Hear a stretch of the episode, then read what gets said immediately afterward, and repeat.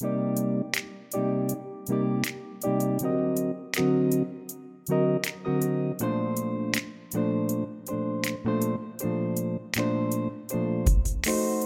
大家好，欢迎来到我的播客节目《犬生活》，我是大胃翁。今天特别开心啊，又把我们的老朋友光哥请了回来。Hello，大家好，我是光哥。对，上次跟光哥聊了新疆的话题啊，当时其实他就留了个尾巴，就是他说，其实新疆现在特别适合滑雪。那我知道，其实光哥你在这之前的半个多月，其实就来到了日本，在日本北海道狠狠地滑了半个月的雪，对吗？对，日本实际上最著名的，在滑雪圈里面最著名的是所谓它的 J Powder，就是 J A P O W。J Powder，对对对，就是日本的白色大粉，是全世界的滑雪者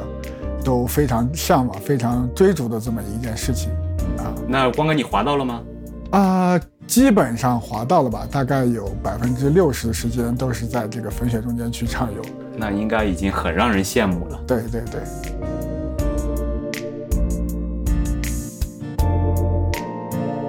但当然，我们今天的话题并不是要是要聊粉雪，因为实际上我觉得运气比较好，就是在滑完这个雪之后，在回国之前回到了东京，运气非常好，赶上了日本新年的一项非常重大的活动，所以我特意邀请了大卫老师跟我一起去观赏了这这项活动。对，其实呃，说起这个我们参加的这场盛事啊，不是参加，我们应援，我们观摩呃的这场盛事叫 Hakone Ekiden，中文大家把它翻译成箱根驿传。其实如果单从字面上看，应该翻译成箱根战船才对。那个 Eki 其实是战的意思。当然了，在古代，其实战和这个驿，对吧，是一个类似意思的词，所以我觉得大家可能用了一个比较古的词来表达对这个活动历史悠久的一种，怎么说，一种敬仰。因为确实箱根驿传是光哥跟我讲了，这我才去搜了一下相关的信息，发现它其实已经举办了一百回，今年是正好第一百回。对，这点其实还蛮令我惊诧的，就是作为一个对日本文化这么了解的一位老师，大卫老师居然不知道香根一传这件事情，同时居然不知道跟香根一传非常相关的一个动画作品。作为一个动画的资深爱好者，对了，二次元就确实是非常的羞愧。然后，呃，光哥说到这个强风吹拂，我去搜了一下，哇，豆瓣评分九点六，这是被誉为史上最佳二十档动画之一。我居然之前连听都没听说过，这个非常的汗颜。对对，这部动画实际上就就是根据这个香根一传的这个盛世来创作的，呃，著名的作家来写了一本小说，然后也改编成了动画。嗯但实际上，相比较动画和小说来说，这个运动本身，这件盛事本身，实际上是日本新年最重要的活动之一。对对，就是其实我看了这场活动，然后包括看了这部动画之后呢，也去播客平台搜了一下，发现其实有一些讲香根驿传，也有一些讲强风吹拂的，但是呢，往往讲香根驿传的人呢，没有看过这部动画，而看过这部动画的人或者看过这部小说的人呢，又没有来亲身经历过呃这场盛世。所以我觉得我们今天可以把这两件事情结合起来，作为确实这次来观摩了第一百回香根一传这样一场盛事的旁观者，然后又在这个同一时间补翻了这个《强风吹拂》这部动画的人，呃，我觉得其实有挺多想跟光哥一起来跟大家来分享的。对，实际上我这个关于大卫刚说到的几期关于讲强风吹拂和呃香根一传的播客，我也都听了。那么确实，我觉得啊、大家讲的过程中间，从各个方面都是描述了自己的感受。但是我始终一个感受，就是说你不到现场去看，你肯定的感受是不是第一手的。这一次到现场去看了香根驿传，也确实印证了我这个想法，就是不管你看的是动画片、看的小说，还是看的电视直播，那么跟你到了现场之后所感受到的，所你心里面能感受到的，你眼睛能看到的，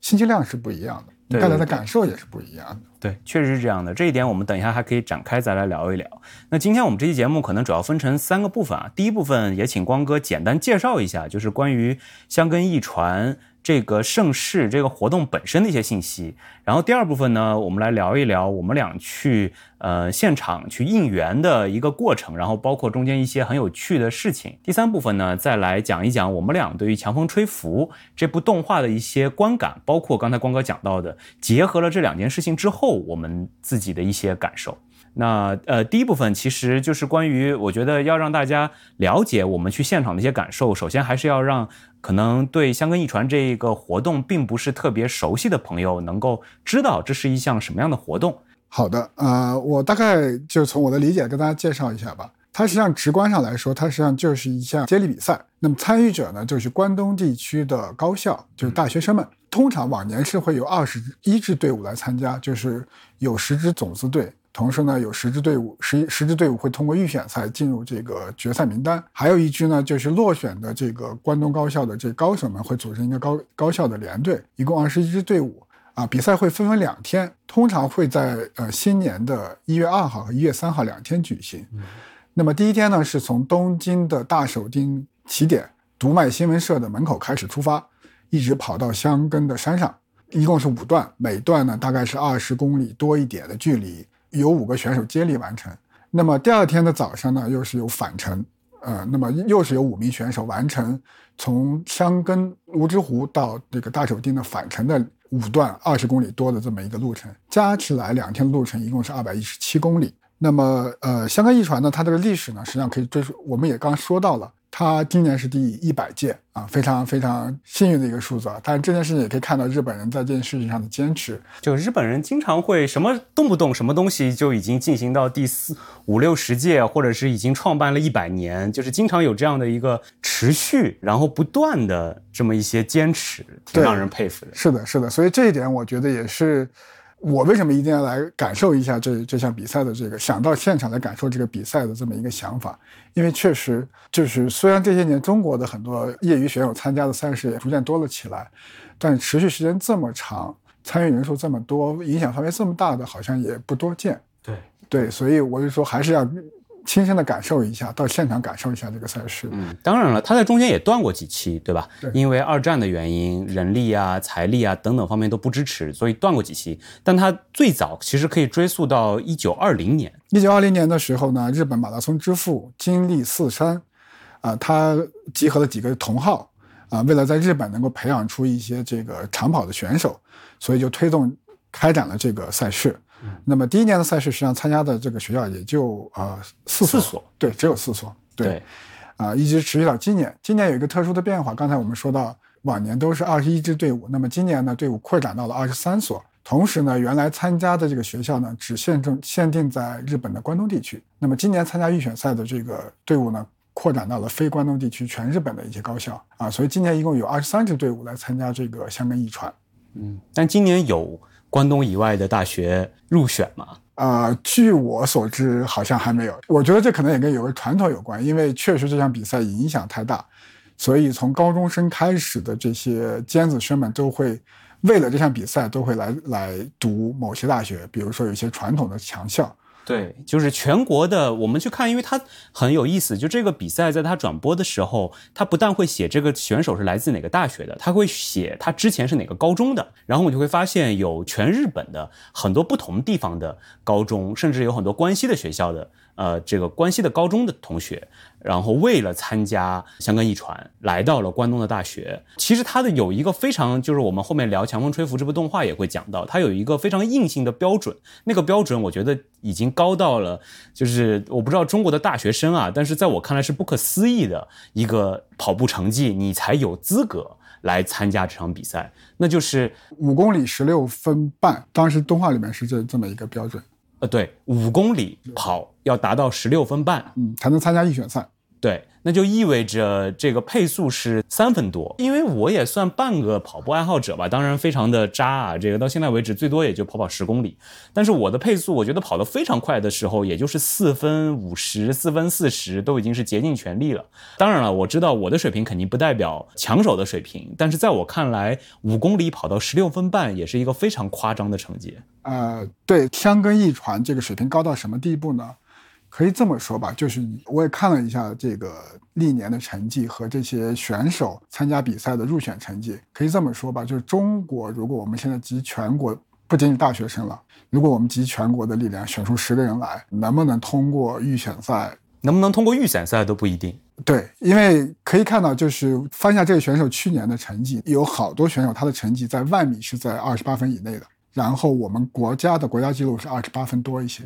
你是说国家的专业选手的记录？就是我们中国的男子万米的国家记录是二十八分多，但日本的这些高校生里面，像今年参赛选手中呢，就有很多人的成绩已经超过二十八分。所以这个也是一个非常有意思的事情，因为就像刚光哥讲的，这项赛事最早最早创办其实就是日本的马拉松之父嘛，经历四三，他其实是在参加完这个斯德哥尔摩奥运马拉松的时候，然后因为长途旅途的疲惫等等的原因，其实在中间是退赛了，所以他。会觉得原来我们东亚人，我觉得他也可以把自己称为东亚人，是吧？就是感觉跟西方人在体力上差距这么大，他觉得非常的不甘。那是在一九一二年，然后在八年后，他其实创办了这么一项赛事，目的是为了提升日本国民的素质。然后我们去翻看过去的这些香根一传这么多回的一个比赛的成绩，也能看出提高是非常明显的。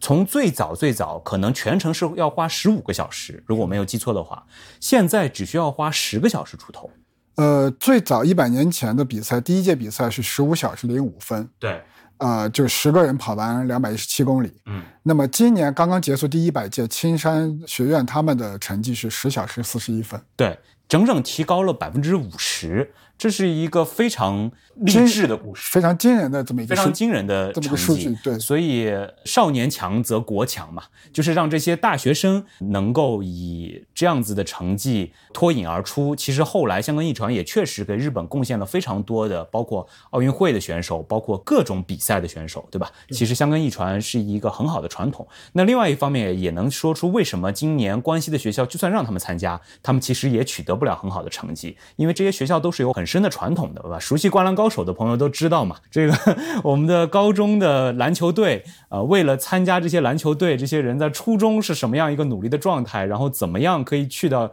传统的高校强手？其实，在日本是有这么一个传统在的。我觉得国内来说，我们现在确实开始有了一些，可以说马拉松热。对，可以说在中年人里面，对，现在掀起了一一股热潮。这，这是我想说，就是可能我们现在。更多的是大家还是在一些所谓的中年带引号的中年人中间开始形成这样的热潮，那么也许这个东西会扩展到年轻人群体中间去，对吧？我觉得这可能是一个会需要一个比较长的时间，需要一个过程。但我觉得也可能需要一些领军人物或者领头人，你像对吧？香根一传这样的领军人物，把它引进，把这个赛事创办起来，呃，引进到国内。其实其实这是需要一个时间，也是需要一个契机的。对，但是我觉得从香港羽传举办了一百届，这个数字上来看，我们确实可能很多事情上还是需要更多的耐心，不可能短期之内就提高的这么快。对啊，就像刚刚介绍的，第一回的香港艺传就四个学校，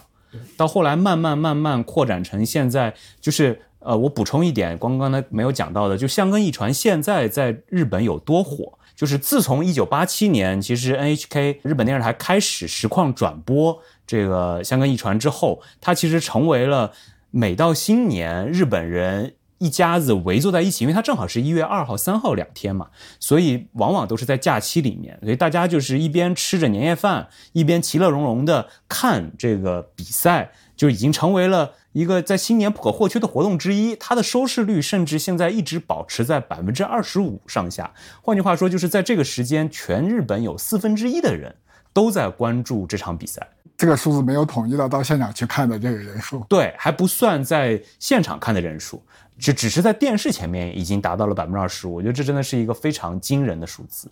对。所以那接下来我我们就来聊一聊，就是我那一天我跟光哥两个人去呃现场看这个盛世的一些感受。其实。呃，那天是这样的，因为如果熟悉我节目的朋友可能知道，我因为住在镰仓嘛，所以我跟光哥其实相约在了离镰仓一个比较近的呃中继所。所谓中继所，就是他每一个选手跟另外一个选手的接力。啊，交棒的这个地方叫做中继所。对，不是棒，就是有个小知识，他们会佩戴的一个东西叫做举，呃，日文是一个木字旁加一个繁体的举字。这个呢，实际上是后面我们会还会再讲的。这个举呢，实际上也是关系到学校的荣誉，上面会印着学校的名字，同时呢，所有的比赛选手会把自己的名字签到这个举上。嗯，大家在这个过程中间传递的是个举，在跑的过程中间，这个袋子是可以呃带到身上的。对。啊，他到了到了终点之后，就把会把这个举传给下一棒的选手。对他看起来的样子就像是礼仪小姐一样，就每个人都是斜挎着这个绶带，呃，叫举。可能我觉得中国的朋友可能不知道什么叫举，对我觉得就是这样一个像绶带一样的。然后他在跑的过程中是带着的，然后到了这个中继所要把它交给下一棒的队员，然后让他再继续跑下去。所以我跟光哥其实选了离镰仓相对比较近的一个呃中继所，叫做护冢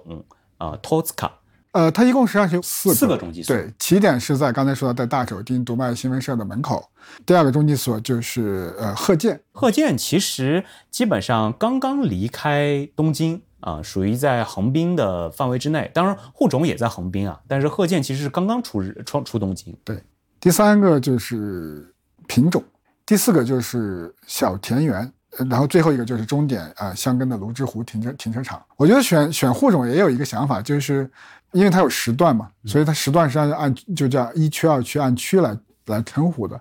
那么香根驿传中间实际上有几个比较重要的区，二区就实际上是一个很重要的区，二区其实就是从鹤见到护种这一段。对，会被称之为花之二区。嗯，因为这个路段比较复杂，所以而且路段比较长，所以各个队呢会把一些就所谓的头号选手、头牌选手放在这个区，所以这个区也会经常发生这个连超数人的一个情形。这次一百届确实出现了连超七人这个。对我们去呃护种的时候，其实一边去一边就看这个实况转播，然后就看到青山学院的这个选手一口气从应该是第十第名、第九第九超到了第二。对，超到了第二，对呃，非常非常厉害。其实，在《强风吹拂》那部动画里面，呃，也是这个讲了在第二区里面的一个超人的故事，对吧？生活往往比这个影视剧作品还要精彩。我们我我们会发现，这次一百届的整整个这个比赛，确实会有很多比动画、比电影、比书还要精彩的这个情节出现。对，在二区，其实我看了一下资料，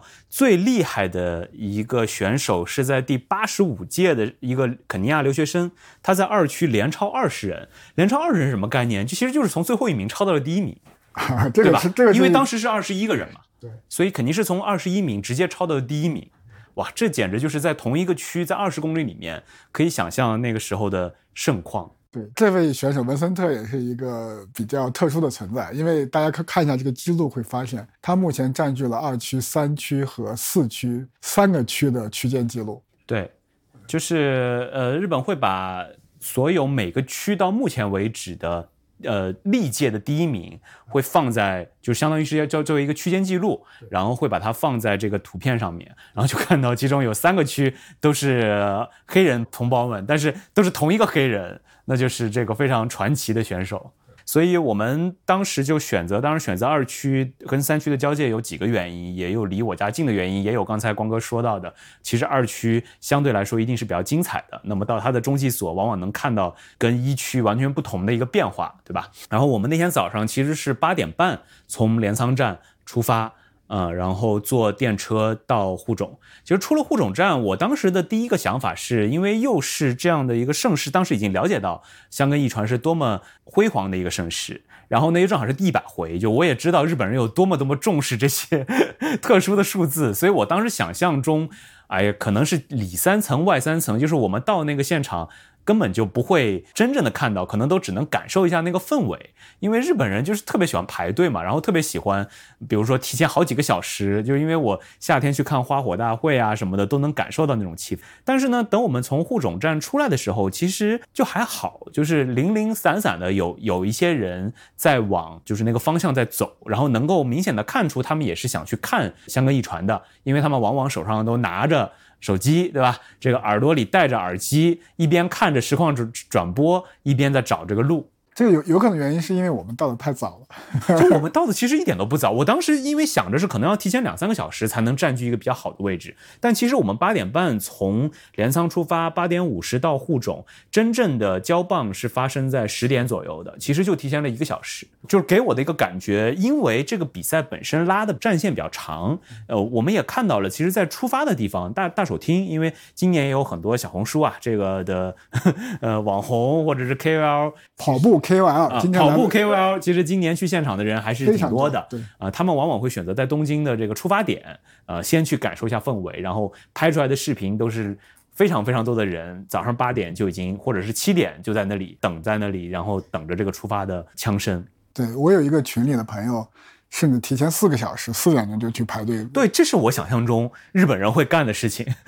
或者是那天会感受到的事情。但事实上，就是我们在往那块走的过程中，光哥就在跟我讲说，哎，他们马上就要经过这条路。哎，我一看这个路边连个人都没有，然后零零星星的有一些像是志愿者或者是。保安一样的人在附近，我在想，真的他们他们真的会从这条路过吗？如果过的话，为什么旁边都没有人？对，所以我觉得可能另外一个原因就是说，这本身这是个两天的比赛。对，除了第一天能看，二号能看之外，三号可能还能回程还可以看，而且往往到回程可能看的人还更多一些。对，这个它叫网路和附路，日本都会有一些专用的名词来形容这件事情。是的，是的，是的，就是往复嘛。其实我们中文里边也会这么讲，但是它那里面会提前把哪些路，然后大概什么时间到这个地方，都在它的官网上标的非常清楚。然后，所以这些观众呢，往往不用提前很久到这个边上，他只要选择离自己家比较近，或者是自己想看的这个区间，然后提前一点点到就可以了。还有一个原因可能是这个比赛确实比较长，嗯，往返二百一十七公里，单程就接近一百一十公里。这一百一十公里实际上说白了，到处都可以看。是的，是的，是的。你可以有很多选择，比如说当时另外一个选择是说，那我们要不要去去湘南海岸看一下这些选手在海边海边跑的样子，一边看着富士山，一边在海边去跑的这么一个情形，嗯，对吧？我觉得。呃，当然，对于住在跑步路线旁边的人来说呢，他就更方便了。我们看到很多人甚至站到自己家门口，拿着应援的旗子和这花束，在给这些选手们加油。我在想，会不会有人专门为了这个比赛租在这个附近？似乎也是有可能的，因为日本有这个箱根驿传。后群镇这个说法嘛，对吧？就说自己活一年，其实就是为了这三天，为了两天的比赛和一天的预选赛而活，对吧？有这这几年确实有这样的说法。至于这些人为什么会有这样的想法，我们等一下可能会慢慢聊到。对，所以我觉得甚至可能会有些人就专门会在附近租间房，就是为了每年去看选手，因为他租间房，他可以看两天嘛，对吧？这一天去，那一天回，他都可以看到。对，然后我们那天其实往那边走，一边从户冢站其实到这个中继所，大概走路还要走将近半小时。如果不坐巴士的话，其实，在路上我跟光哥就看到有一些明显跑姿非常专业的年轻人。在跑步，当时光哥就在跟我说：“哎，会不会是在热身？”我当时觉得瞎扯吧，就是在我想象中，那些热，因为一共在那个赛段只会有二十多个人，对吧？去去接棒，那他们应该都在中继所附近在进行一些训练或者热身，怎么可能跑到这么远的地方热身？但后来等到见到越来越多的类似这样子的人，而且。他们穿的衣服也从开始，因为那天比较冷嘛，所以开始大家还是穿的这个外套。后来有的选手其实把外套脱了，可以看到里面就是这有这个学校名字的衣服的时候，我才意识到哦，真的就是这些选手在热身。对，实际上我觉得这可能也是一些像咱们这些不经常锻炼和专业跑者之间的差别，因为呃，从我跟一些朋友聊天，他们有一些专业训练的背景来看，啊，热身还是很重要的，时间也是花的很长的。对，所以我觉得我们应该走到中间，差不多十五六分钟的时候碰到这些，开始碰到这些热身的选手的，对吧？我觉得，对，刚刚刚才说的这个，对，在我们看来，可能跑个五百米一一公里已经算是热身了，但可能对于这些跑者来说，跑个三五公里甚至更长的时间做热身都没有任何问题。是的，是的，就是对于专业选手来说，他如果没有经过充分的热身，可能就是会受伤，最好的成绩。对，那更大的风险可能就是受伤。对吧？这个我觉得都是，就是我们没有经过专业训练的人，可能对这个事情的一个不太了解的这个点。是的，所以后来看动画到最后，阿雪她是回程跑第六第六棒嘛，跑第六区，然后她其实一大早，我觉得可能就五六点，而且那天下雪嘛，在香根的起点就已经在外面跑步了啊。我觉得那个跑那个热身可能也也真的是热了很久。对，所以我就以我个人经历来，正好说到这，我来说说我，因为我也参加过一些业余的比赛啊，不是跑步比赛了。如果六点半开始比赛的话，那我通常应该就会四点钟就会起床啊。那所以这个时间上，就是你要，你可能要吃点东西，补充一些高质量的碳水，然后呢，你再去做一些热身。那确实时间还是要比较长的这个时间来来完成之前所有的这这些事情的。嗯，其实我看到当时在热身的。这些年轻人，因为正好就同时在补那个番嘛，就是感觉是有很强的重叠感，就是确实不管是体格还是跑姿都非常的矫健，非常的专业，让人感觉不是普通的大学生，可能就是非常专业的跑者。对，这个就是从一个爱好者的角度去看，他们的跑步的姿势也好呀，整个的这个活力啊，还是让人非常的羡慕。羡慕，当时的感觉就是青春真好，年轻真好。当然现在想起来，呃，人家都是已经是五五公里跑到十六分钟之内，对吧？这属于专业型选手了。他们是在十三、十四分钟。呃，对对对对，十六分钟只是一个及格线，能够参加到这个最终的比赛，而且成为正选队员的，呃，都是十三四分钟的选手。对，另外我觉得实际上有一个直观的感受，我觉得这样谈一下，就是你看一下这些选手的资料，如果就是我我也买了一本这个纪念册，里面都会有详细的选手资料。这些选手实际上基本上都在一米七左右，就不是很高。对，但是你你视觉上看到他们都对，都我感觉他们个子都很高，因为腿都很长。对他的这个体型会会偏这种长跑的体型，你看起来都觉得有一米八，但实际上他们体型我觉得都很多的体型都是在一米六几，不到一米七。对，所以这就是动画里边这个尼古学长嘛，对吧？他就呃在高中的时候其实就被教练断定你不是一个适合长跑的体型啊，当时给他下了这样一个判断。其实他就属于比较大个子啊，然后可能他说当时我记得教练是说你更适合投掷，那显然可能肌肉也比较壮一些，其实不是那种非常适合长跑的体型。对，其实真正到了跑场上面，视觉上感觉他们应该都是一米七五甚至到一米八左右啊，然后整个倒三角啊，包括腿部的肌肉线条也非常的漂亮。然后我们其实就去选择了一个地方站着，准备去看这个比赛的呃交接。那么当时第一个本来想选在人行天桥上面，但后来发现其实所有的比赛过程中天桥上都是不能站人的。是允许通过，允许通过，但是因为上面都会站几个志愿者，呃，他为了不妨碍当地人的这种活动，其实你如果只是过天桥，他还是让你过的，但是不许在上面逗留啊。这个其实，在动画里边也聊到，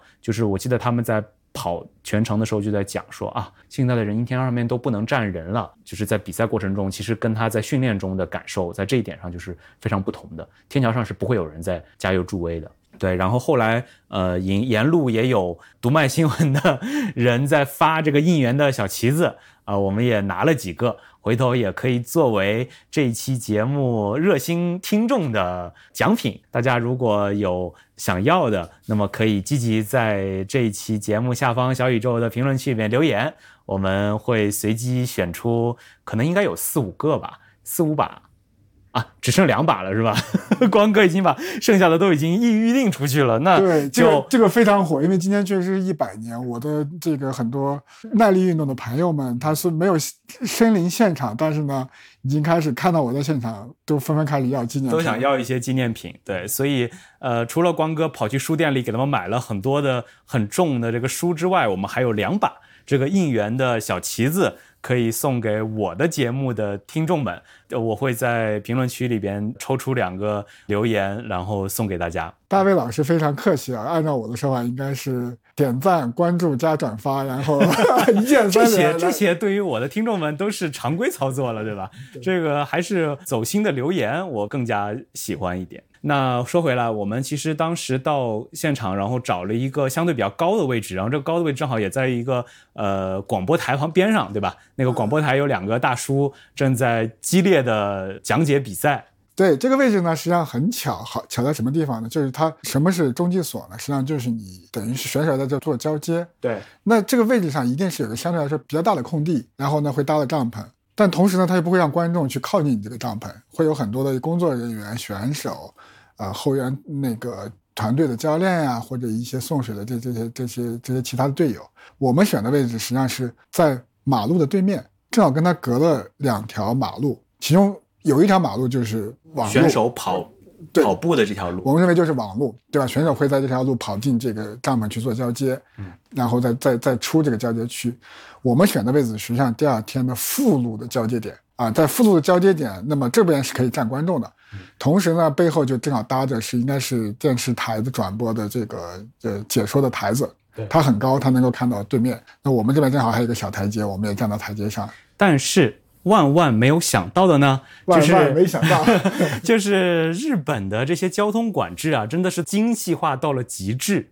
一个是从它从时间上控制，绝对不是从一开始就把所有的路都封上的。当然了，你想二百多公里的公路，对吧？它也不可能全都封上。但是它，我后来看了它那个网站上有一个交通管制的图，它基本上是以三十分钟为一个时间段作为这个封路的时间段，然后每一段可能就最多最多封三十分钟。所以是交替滚动的往前去对，交替滚动的往前去呃封，而且它只封单程。换句话说，就是另外一侧。没有选手通过的那一侧是正常流通的，它只是说你不能在这里转弯，所以前面如果有红绿灯的话，它会把它封住，就是不允许这些车去右转或者左转。但是呢，整条我就是和选手跑的这条路无关的这个副路呢，是可以正常的有车流动的。所以对我们来说，实际上现在回想一下，更好的选择，呃，也不叫更好的，就是另外一个选择，就是可能是在跑过去那个路的路边，对，更近的去看到这些。其实还是有很多有经验的观众站在了人行天桥底下，对吧？其实可以更近距离的看到这些选手，而且更关键的是，不像我们一样有一几排车在那里挡着，然后不管是拍照、摄影还是观看都没有那么方便。对，所以我觉得这不是一个既既能这样又能那样的一个选择。就因为我觉得我们看到的一点，就是我们看到的选手的交接，这个是在路边的选手，对，肯定路路边的观众肯定看不到的。对，这是一个取舍。当然，如果要我看来的话，还是能在路边能够更加近距离的接触到这些选手，或者说看到这些选手，其实会感受会更。刺激一些，但是呢，其实我们当时选择的位置也已经非常好了，而且我们当时站上去的时候还没什么人，但到了真正到了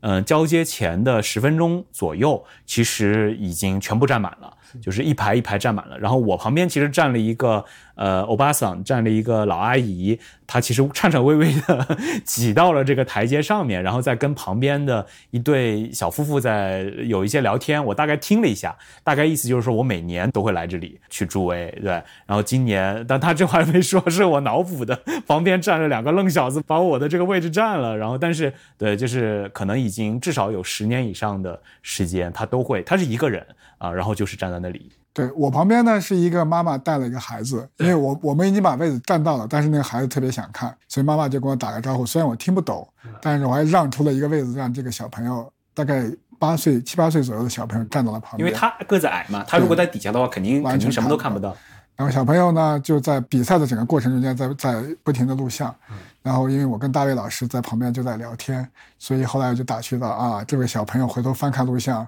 旁边有有一个不知道在说什么的语言在旁边一直在说话。对对，所以我们其实呃，就是给我的一个感受，第一，它的封路非常的井然有序，然后特别的精细化，嗯，就是精精确到了就那么一点点时间，尽量不影响。呃，正常人的生活，包括当地人的其他的一些秩序，都是不影响到的。但是呢，呃，也能够看到，确实还是有非常非常多的人在这个路边为这些选手加油助威的。对，我觉得还是说到比赛吧，就是当第一个选手，第二棒还是巨泽大学的这个选手领先。嗯，因为我我们实际上我实际上是没有倾向性的，因为并不会有什么支持的主队的这个这个选手。但是当第一个选手跑到你的视野里面，跑进接力区的时候，我的脑子里面是嗡的一声，就是确实很激动。那种感受可能是随着人群的聚集，随着天上直升飞机的飞过，随着警车开道过去，然后随着这个开道的车上喊着“呃，还有五分钟，选手就来了”。当然这是大卫老师帮我翻译的。所有这些东西聚到一起，当选手真正的出现在视野中间的时候，你确实很激动，你能够感受到他的这种力量感，他的这种震撼吧？我觉得。那我觉得另外一方面也是因为光哥你自己是一个跑，也算半个跑者，然后也参加过这么长距离的。比赛对吧？二十公里的跑步你也参加过，你在你的这个铁三比赛里面，所以呢，你其实感受会更深。其实跟你自身的一些体验有叠加。像我，我没有那么深的体会，但是我的体会在于，当我看完了现场之后，再回过头去补这个强风吹拂的动画，就是日本的动画还原到了什么地步？就是这个中继所旁边的一个钓具店。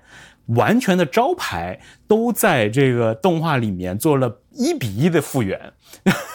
就是我看到动画的那一集，就是那个招牌，就是我跟光哥在现场看到的那个招牌。非常的夸张。呃，就但是我觉得应该也不是做了广告，因为我能感觉有其中有一些东西是是广告，对吧？是植入，但是那样一个钓鱼钓具店，对吧？它有什么植入的必要呢？它其实就是为了一个一比一的复原。就是日本的很多的动画跟电影都会用非常非常真实的这些东西放到自己里边，来造成一个重叠感是什么呢？就是当这些动画或者电影的爱好者来到现场的时候，他会看到自己非常喜欢的场景一模一样的样子。对，这就是为什么大家去做圣地巡礼。对，我觉得只有在日剧、日本电影和动画里面会存在一个。呃，圣地巡礼这么一个概念，应该是吧？我觉得在其他其他国家的，我觉得有一些爱好者，电影爱好者会拿着一些，或电视剧的爱好者会拿着一些照片去去，也会去找。我觉得可能日本做的更精致，更更更可能因为我我我看的美剧都是些科幻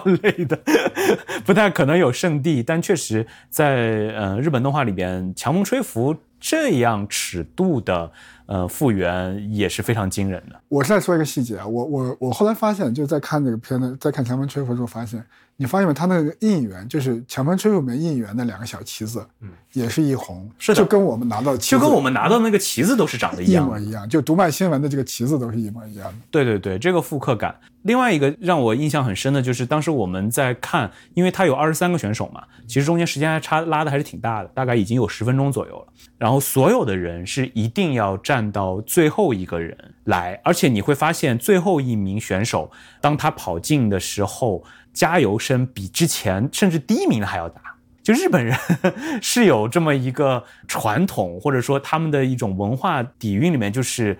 同情弱者，或者说为弱者去助威的这种感受，我感觉是非常非常强烈的。我觉得可能不能称之为弱者吧，而是一个落后者，对吧？就是他，因为他是有可能的。就像你刚才说，文森特能够从二十一名追到，哎，或者这么说，甚至他不是去追别人，他能够坚持完成这场比赛，其实就是战胜自己嘛。对，这个我觉得可能不能用弱者来去形容他，而是说相对来说是最后的一个落落后者。对，就是对于这样的人，日本的。观众是会给予非常非常大的鼓励的，然后当然，我觉得这可能全世界的都会有，这这是一种体育精神嘛，就包括我们看《强风吹拂》的动画里面，其实最受观众们支持的反而是第五棒这个。嗯，就是神童，对吧？他在发烧的情况下跑完了最后一个上坡，香根的上坡，其实，在那过程中几度坚持不下来的样子。但这个时候，其实不管是电视台的转播里边的声音，还是旁边的观众，其实都是给予了最大程度的支持。那接下来我们就可以聊一聊关于《强风吹拂》这部动画，因为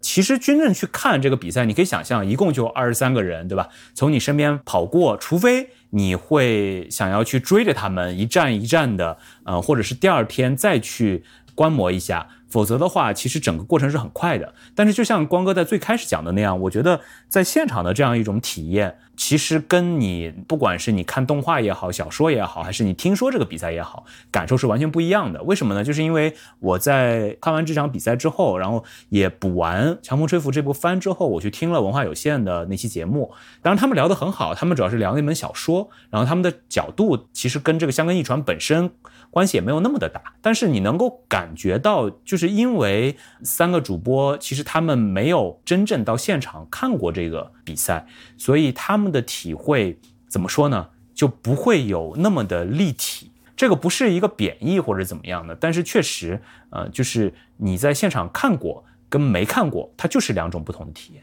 是的，讲的这几期播客也是为什么这一次这么多的 KOL 要到现场来看，我觉得也是确实现场的感受和你通过这种文艺作品的这种感受还是有个有比较大的一个差别的。就是稍微扯远一点讲，就是从其实今年一开始我。最早起朱楼里面有一期就在讲要疫情后要出去看看。从那期节目开始，其实我就反复在聊这个事情，就是因为我也看到很多听众，呃，因为去年播客比较火嘛，呃，然后大家都会说，哎，听这个播客我好像就走遍了世界，然后跟着这个主播一起经历了很多事情。但我必须要说的是。还是不一样的。当然，这个限受限于财力、受限于精力、这个时间等等的因素，肯定每个人不可能有这么多的机会去现场感受。但是如果如果有机会的话，哪怕做一些少量的现场感受的呃这种体验，跟你去看短视频、看文艺作品或者是听播客。都是很不同的一种全方位的刺激。对，其实单拿体育比赛来说，最简单的一个事情就是我相信，呃，听众们所在的城市或者邻近的城市一定会有类似马拉松比赛啊、半马比赛啊，对对吧？甚至现在还有很多的群众体育活动，比如说去年是。我是甚至参加过一场名字叫做“京津冀群众游泳比赛”的这么一场比赛，非常高大上，但实际上都是啊，也有很专业选手。就我，我是很高大上好吗？是在水立方对不对？呃，对对对，是在是在我们的奥运，就是北京奥运的这个比赛场馆进行的这个比赛。很遗憾，参加人不多。呃，非常幸运的是呢，就是因为参加人不多呢，所以你就会成绩上就会感觉会有有一些小小的这个呃成就成就。对，所以你听，所以。你亲身参加了这样的比赛，或者因为我去参加比赛嘛，所以有些朋友也会去现场看比赛，我就邀请他们去看比赛。就是你参加和你的看都会给你带来非常不一样的这种感受，嗯，就是所谓的在地感。对吧？所以话说回来，就是光光刚才讲的，他在现场看香港一传时候感受的那种颅内高潮，或者说那种刺激，为什么我没有那么强烈的感受？原因就在于，其实我没有跑过二十公里，对吧？我其实没有跟这样的跑者同样的经验，而有意无意的，其实光哥会把自己的一些体验。跟这场比赛有一个重叠，其实这时候，呃，又比你只是去现场看一看，你自己经历过，跟你去现场看一看，又是两种不同的体验。对这一点，我可能确实没想到。但大卫老师说到之后呢，我觉得可能确实是你参加完比赛之后，你从开始准备比赛到你真正的走上起跑线，当发令枪响，当你冲过终点线，这些东西实际上可能在你的记忆和你的神经中留下了非常深刻的这么一个痕迹。对啊，当我到了现场之后，这些东西又被对它会浓缩起来，一起在你脑袋里过一遍。对它所带来的这种多巴胺的分泌，可能确实是无可替代的。所以说到。强风吹拂这个动画，其实我觉得我们今天不会去聊很多它的具体的内容。一方面不想跟大家剧透，毕竟是一个豆瓣评分九点六的这么一个高分动画，呃，也还是很值得大家自己去慢慢品鉴的。但另外一方面呢，其实我也在想。为什么我看这部动画，其实还是很多时候能有比较深的感受的，是因为我这一两年以来跑步也是慢慢的在增加。就是原来我其实是一个宁愿在健身房里撸铁，我也不愿意去跑步的人，因为跑步就觉得很机械，然后很没有意思，就是非常无趣的一项运动。但是当你真正跑起来，然后特别是在户外，特别是当我来日本工作之后，在海边每天。这样子五公里、六公里甚至十公里的跑步的时候，他嗯的一些体验和动画里很多那些素人，他们叫素人嘛，就是从来没怎么经历过跑步这件事情的一些跑者，在跑起来后的一些感受，确实会有通感，然后会让你觉得啊那种轻盈，然后有一些嗯，他们叫什么跑者。跑者高潮还是叫跑者快感，就是偶尔确实会有这样的体验，一种心流的体验啊。所以看动画的时候，这方面的感受其实会挺深。是的，是的，因为跑步这件事情，或者其他的一些耐力运动，或者所有的运动，它不仅仅是带来给你带来的这个愉悦，不，但它也可以给你带来痛苦，也可能带来挫折，也可能成功，很多的这个感受都会在这个过程中间产生。但是它给你的一个最真切的一点，我觉得就是让你有一个能够把握住当下的这么一个一个感觉。你不管怎么样，你都是在跑。所以这也就是强风追拂中间一开始灰二问大家的一个问题：到底大家为什么要跑步？跑步的目的到底是什么？大家都在寻找这个答案。对，这个其实其实就要说到，嗯，我们都很熟悉的一个小说家村上春树嘛。其实他在二零一二年的时候就专门为，嗯。这个札幌啤酒，札幌啤酒是香港一传的赞助商，为他的一个广告撰写了文案。这其实也是村上第一次为这种商业广告写文案。其实那个里面，因为当时那个时间点也非常的有价值，就是二零一二年就正刚刚发生完东日本大地震嘛。其实整个日本上下都是非常需要鼓励鼓舞士气的。那村上本身又是一个非常喜欢跑步的，所以我去看了他当时的那个文案，我也是非常有感触。然后就和光刚刚才讲的那个事情是一样的。他是这么说的，就是我分享一小段，他是这么说的：他说，对于像你我这样的普通跑者来说，在比赛中胜也好，败也好，都不是重点。能不能完成自己制定的目标，这个比什么都来得重要。判断权仅掌握在自己手中。为了那些唯有自己方可理解的，为了那些无法向他人说明的，为了那些只有经过漫长时间才能显现的，我们埋头奔跑，或者像这样写成小说。所以就是，其实灰二在一开始问所有人，问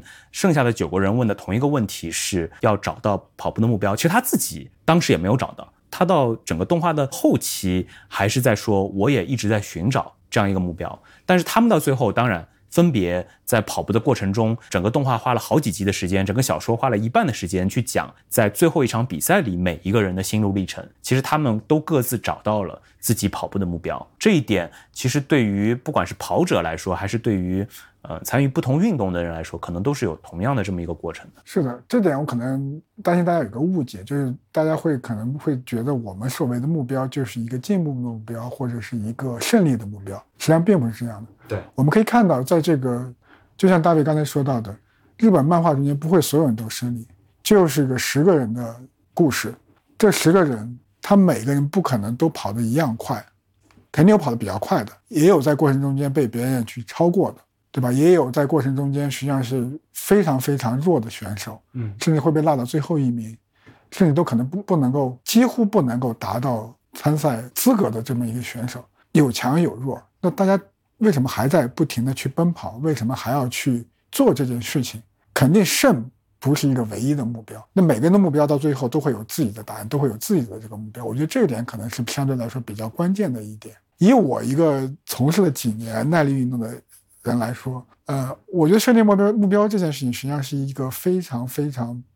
有意思的话题，对吧？你可能我们的观众中间绝大多数都没有经过小时候的专业训练，也不是专业的这个运动员。就算你参加比赛，你也不可能去占领两台，你甚至不可能拿到前八。那你为什么要参加这样的比赛？那你的目标在哪里？对，是吧？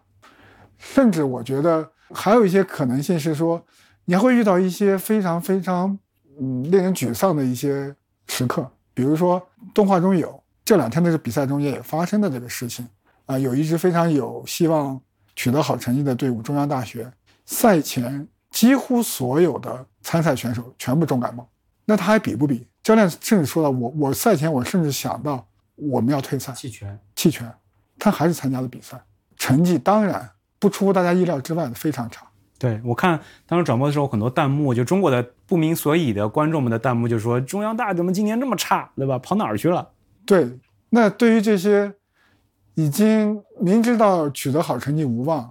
他们是去年的第三，今年甚至连种种子权都没有保住，明年还要去跑几场参加预选赛，那他还继续站在这个赛场上，还在一棒一棒的去跑，那他们的目标到底是什么？那他肯定跟他赛前的目标又不一样，对吧？我所以我觉得可能可能刚才。大卫念的这段话，或者村上春树写的这个文案呢，不要给大家一个误解，说我一定要要有一个去争胜或者取胜的这么一个目标存在。我我我认为他的这一段话并不是在想要取胜才是自己制定的目标，因为他写的很清楚，就是自己制定的目标比什么都来的重要。那自己制定目标到底是什么？其实，在动画里边，这十个人各自有。各自的目标啊，等一下，光哥也可以聊聊你，你觉得你最喜欢的人物？我反正在这里边最喜欢的还是 King，就是因为他是最像我们这些普通人的一个人，对吧？他其实为了香根一传，放弃了找工作这件事情，至少短期放弃了。当然，他最早最早想要参加香根一传，是说，是那个辉儿跟他讲说，哎，这个可以作为你找工作时候的一个谈资，对吧？可以作为你推荐自己的一个理由。但后来他发现，其实并不是这样的。就是这件事情本身占据他太多的时间，以至于他没有时间去找工作了。那怎么办？其实他在中间有非常多的彷徨，然后甚至到已经到了最后的赛场上，我印象特别深，就是他跟辉二站在一起，两个人聊天，然后他问辉二：“你你有没有找工作？”辉二说：“我也没有找上工作。”然后他问辉二说：“那你是不是准备留级？”然后他脑子里幻想出来了一个画面，就是辉二告诉他。对，我要留级，然后他会跳起来说：“那我们明年一起再参加相关一传吧。”就是当然，现实中灰二其实不是这么说的，就是到那个时候，其实他还是在想要逃避接下来的就业，想要逃避找工作这件事情。但是他真正到了跑步的过程中，因为辉二跟 King 讲了一个他的策略嘛，就是你到游行，呃，应该叫游行四吧，啊，游行四之前你都必须要保存体力，你在那里才是你的决胜点。然后你为了这一点，你在前面一定不能受到别人的干扰。然后确实 King 在那个前面其实受到了东体大的那个哥们儿的那个干扰嘛，但是他还是忍住了，就是他终于找到了他的目标，或者说他找到了跑步的意义是什么，就是不存在一个可以解决一切的方案，但是存在做出选择并且做出牺牲就会有所收获的方案，所以他坚持下来了。香根一传这件事情，他也在这个阶段坚持了跑步这件事情，但是他在那个时候已经意识到，跑步对我来说到此为止，就是在参加完这次香根一传之后，我还是要回归到我正常的生活里。我为此做出了一些牺牲，但是我也有所收获。就这件事情，我认为是 King 找到的他的一个跑步的意义。然后我对这个事情感触很深，是在于他最像普通人，然后他做出的最终的这样一个选择，也最像我们普通人会做出的选择，就是你想要选择一个事情，你必然要牺牲一些事情，就不存在两全其美，甚至是面面俱到的方案，最终都是有所取舍的。嗯，对，大卫老师刚才说他的这个感受过程中，我也在想，他问我这个问题，就是我中间最喜欢哪个人人物。那么我的答案可能是我对这十个人物没有特别的偏爱，我的感受可能跟大卫老师有一点相似，但是我可能更不偏重在选择上，我是偏重在他们实际上都在做这件事情，不管是有会要多少强迫的成分在，还有自己多少意愿的成分在，中间一定是有非常喜欢跑步的人，比如说我们的男主角，他一定是自己就会非常喜欢跑步，一一定是自己想要跑的，对，包括阿走，也包括后来的程次，啊，可能都是这样的。对，但是呢，实际上很多人，剩下的七五个人、六个人，大家都有过迟疑。我为我我可能都不想跑。对王子来说，你不要让我跑步最好了，我就想回去看漫画书。对，这里面的一个梗就是。王子每次穿的衣服上其实都是一句非常搞笑的日文，嗯，然后如果你不懂日文，我觉得翻字幕组也没有把那个他衣服上的那句话翻译出来。如果大家感兴趣的话，可以自己搜一搜他衣服上写的是什么，非常有意思。对，我觉得可能对于这五个人、五六个人来说，才是普通人面临的这个现状，就是我大多数时间我不知道自己该做什么，我不知道要不要做这件事情。更多的是在想，是在犹豫，是在面临刚大卫老师说的选择。但是抛开所有的这些，这十人干了同一件事情，就是不停的去跑，不停的去做，对吧？我觉得这个可能是对于当下这个时代很多人面临一个问题的一个不能叫解决方案吧，是你可以去做的一件事情。不一定是跑步，也许就是跑步。你穿上最简单的事情，你你穿上宽松的衣服，短裤、衬衣、呃短裤、T 恤一穿，跑鞋、运动都不用跑鞋，运动鞋一穿。你下去慢跑，跑不了就走，走不了就，呃，爬，那种跑走间就是总会有方法，就是你你你慢慢的就是，就这个事情总这是最容易开始的一项运动。你每天就花半个小时，今天呃这周这周比如说一一周三天，每天半个小时，下周可能就是呃四四天，或者是每每三天每天四十分钟，对吧？我觉得可能这件事情就去做，有的有的时候就是说想太多，反而做太少。或者你就算想太多，我觉得谁也拦不住啊。这个事情谁也谁也阻止不了，谁也改变不了。每个人都会去想很多抉择的事情，想很多烦恼的事情。但是给自己一点时间去做，对吧？给自己时间先就去做，什么都不管，不管是别人强迫你也好，你自己强迫你也好，甚至我们的播客节目强迫你、劝说你去好，你就去做。如果有这么一件长期的，你每天去做这么个事情，我觉得终归会有达成一些目标。这目标可能不是你开始都不知道的，对吧？我觉得 King 他绝对想不到他能哎。会听那个王子，他绝对想不到他能够达标。对这件事情里面，虽然也有一些童话的成分在里面，但确实也很励志。我觉得我这我不想从励志的角度来鼓励大家这个事，我只是想从应对这个目前这个呃不知道该怎么办的世界的这个角度来说，那就去挑一些事情，大家每天去做点事情吧。对，其实我觉得在这部动画里面，大部分的人在一开始的时候都。不是抱着非常纯粹的目的来跑步的，但是呢，也因为一些其他的原因，因为自己心里的一个原因，他们会先迈出脚步，会先开始跑，然后在跑的过程中，慢慢的寻找意义，或者说在跑的过程中，慢慢的找到了自己为什么要跑的这件事情的一个答案，一个结论，是先做再说这么一个过程。可能你做的过程中，你的目标自然就浮现了，而不是说你设定一个目标，说我就希望明天就五千米二十分钟，万米四十分钟。这个我觉得不是我们想说的这个目标。对，其实这也是我觉得是这一部体育番跟其他日本的体育番非常非常大的不同，因为在日本大部分的体育番里面会讲很多热血的故事，会讲很多友情、青春、汗水，但是呢，在里面的人都离感觉离我们这些普通人太远了，就是他们都是一些。类似阿走这样的人，都是天赋异禀的，呃，然后最最最最最接近的，对吧？我们前面也说过，像《Slam Dunk》里的，你说宫城良田算是接近我的吗？其实根本不是，好吗？呃，眼镜君可能最接近我们吧，但他就是配角嘛，他并不是呃那一部动画里的主角。对于其他的我们能够耳熟能详的足球小将也好，呃，奇魂，然后我最喜欢的 Touch。也好，都是一些天赋异禀的人，而《强风吹拂》里边讲述的这些人的故事，确实就是我们身边的，甚至就是我们自己，就是一些很普通人，因为他们参与的这项活动本身也是相对来说入门门槛最低的。一项运动就是跑步，然后他们选择了先跑起来，然后在跑步跑的过程中，当然有呃霍尔同学非常精心的呃运动这个训练管理，对吧？呃，有很厉害的饮食食谱，甚至我记得到中间有人问说啊，原来你在这几年里面给我们做的饭就已经考虑到我们的这一段时间之后就要开始跑步这件事儿了吗？就类似这样的，抛开不说啊，但综合来讲，这几个人还是最接近普通人的。但是他们都通过这段时间，半年、一年的时间，最终站到了香根一传的起跑线上，并且完成了这么一一项赛事。就这个过程中的一些通感跟。呃，能够产生的一些感同身受，我觉得是强风吹拂区别于其他体育番一个非常非常大的不同。我到现在为止印象最深的一个点，还是他们几乎每个人，我印象中除了阿走之外，所有的人在开始跑之前都会告诉自己，这是最后一次。我知道今天的比赛就是我最后一次这么认真的对待跑步了，但是我还是要把这个比赛完成。真的是每个人都有这么都有这么一句话。所以这也是个有意思的点。我觉得，这如果讲开展番外篇来看来讲这个故事的话，我觉得很大的可能性不会这里面所有人都会放弃跑步，因为你会发现它实际上对你的生活是一种支撑，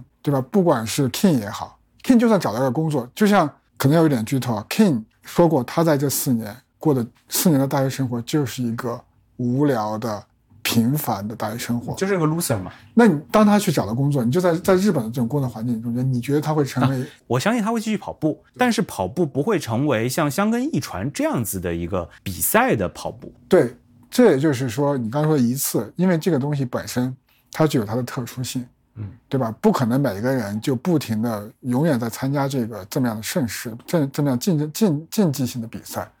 但是。这件事情，包括辉亚给他的这个影响，我觉得带给他的影响不是这一次比赛的影响，而是对他一生的影响。他找到了一个支撑的点。当他不开心的时候，他可以去跑步；当他遇到问题的时候，他可以去跑步。他总有一个自己的小天地，总有一段自己的时间。这段时间他什么都不想，他知道在这时间中间，他可以做自己，他可以掌控他自己所有的事情。他想跑快可以跑快，他想跑慢可以跑慢，他想在海边跑可以在海边跑，他想在。公路上跑，可以在公路上跑。我觉得这可能是他在生活中间能够自己去掌握的不多的点。对，光哥，这个其实我觉得也可以作为我们今天的一个收尾了。就是回到村村上春树写的那一段文案，其实他后面还有一段我非常非常喜欢的，其实就是。讲了光哥说的这件事情，他是这么说，他说疼痛无法避免，但是痛苦却可以选择。就是不管是跑步这件事情，还是我们的生活，还是我们的工作，还是各种事情，辛苦是理所当然的。但是以何种方式承受这份痛苦，却是自己可以选择的。到底是气馁还是坚持，也是由自己选择的。就是所谓的痛苦，是我们手中还有选择的权利，所以我们会痛苦啊，或者说，所以我们可以选择用什么方式来痛苦。就跑步这件事情，呃，可以说它是身体的一种痛苦。不管是你在工作辛苦之后，然后你到下班之后，你还要穿上跑鞋，我还要出去让身体再去劳累一番，这肯定是痛苦的。但因为这个痛苦是我们自己可以选择的，所以它会成为一个不同的事情。我们看今去看了这个一百回的香根一传，包括呃，我建议大家，如果之前没有看过《强风吹拂》这这个番的话。呃，然后你有可能可以到现场来看香香根一传这个赛事的话，可以把这两件事情放在同一个时间段，会有一个非常好的叠加效应。然后最好又是你前面自己有过跑跑步啊，不管是像我这样随便跑跑，还是像光哥这样稍微专业一点的跑跑都可以。就当这件事情串在一起的时候，会让你对跑步这件事情，然后对于生活中的选择这件事情，对于呃人生中的很多痛苦，到底该如何面对这件事情，会有一个更深的理解啊，以及可能有一个截然不同的想法。好，那今天特别感谢光哥的时间，啊，我们聊一聊关于我们观摩相关艺传这一场日本传统盛世的呃经历，还有一些感想，包括我们对于《强风吹拂》这部动画，也非常非常建议大家，不管是看小说，据说小说也很精彩，我觉得我等我的日语更好一点了，我会找原版过来再看一看。然后，当然，如果在这个之前大家感兴趣的话，动画其实评分也非常非常的高，呃，是值得一看的近年来的佳作，啊，所以也希望大家能够喜欢这期节目。那我们下期再见，再见。走り出せればほら掴めるから一度話した明日へのチケットこの場所から始まるから